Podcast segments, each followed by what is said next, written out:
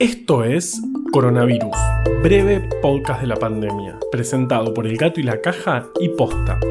Hoy es martes 14 de julio, día 117 del aislamiento social preventivo y obligatorio en las zonas con circulación comunitaria del virus del país y día 37 del distanciamiento social preventivo y obligatorio en las zonas sin circulación comunitaria del virus.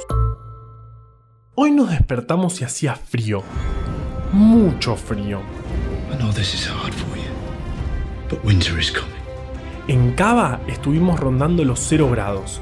En el Palomar, 5 grados bajo cero.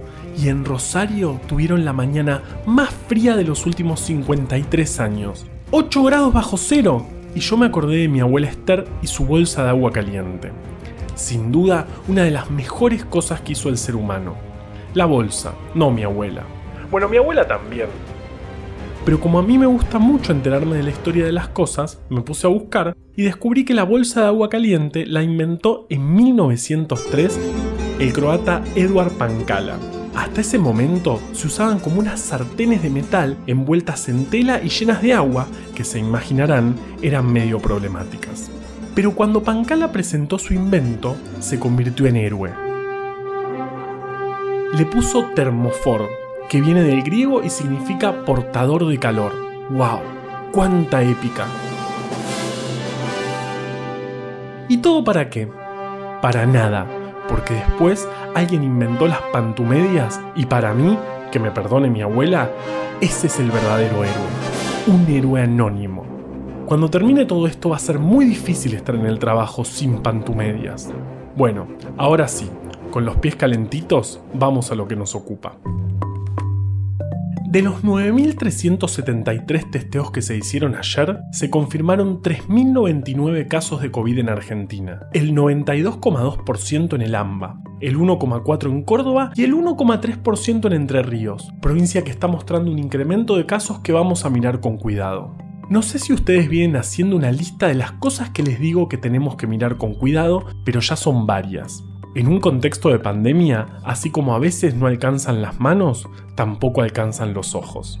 En total suman 103.265 casos y casi la mitad de estos, el 49%, se contagió por transmisión comunitaria. Ayer se habían confirmado 6 casos en un buque pesquero que estaba anclado en Tierra del Fuego. Algunas personas a bordo empezaron a desarrollar síntomas, entonces tuvieron que testearlos. ¿Y qué pasó?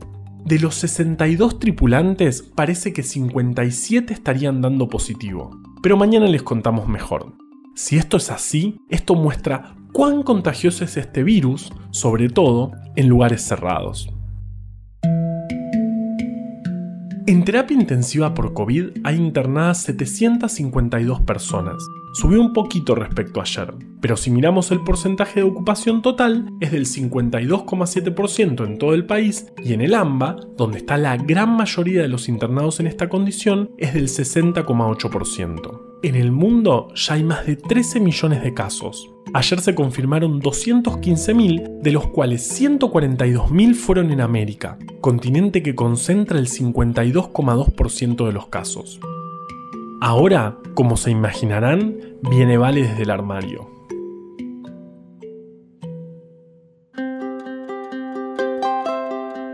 El otro día leí que una de las recomendaciones para el día a día de vivir encerrados es que cuando nos levantamos nos cambiemos de ropa.